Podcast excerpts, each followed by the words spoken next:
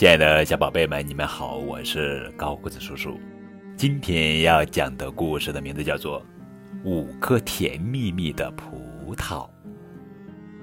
这是节选自《小巴掌童话故事》。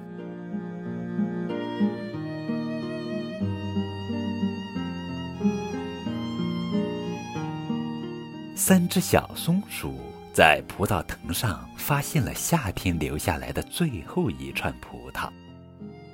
这串葡萄上一共有整整二十颗葡萄。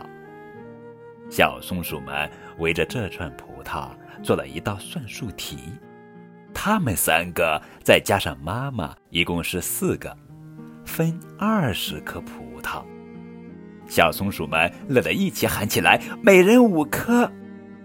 一只小松鼠上前取走了五颗还很轻的葡萄，他说：“我吃了酸葡萄，妈妈就能吃上甜葡萄了。”又一只小松鼠上前取走了五颗比较小的葡萄，他说：“我吃了小葡萄，妈妈就能吃上大葡萄了。”另一只小松鼠上前取走了五颗有点破的葡萄，他说。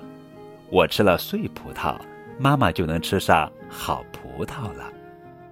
这样，三只小松鼠给他们的妈妈送上了五颗最熟、最大、最好的甜葡萄，是一咬一口蜜汁的甜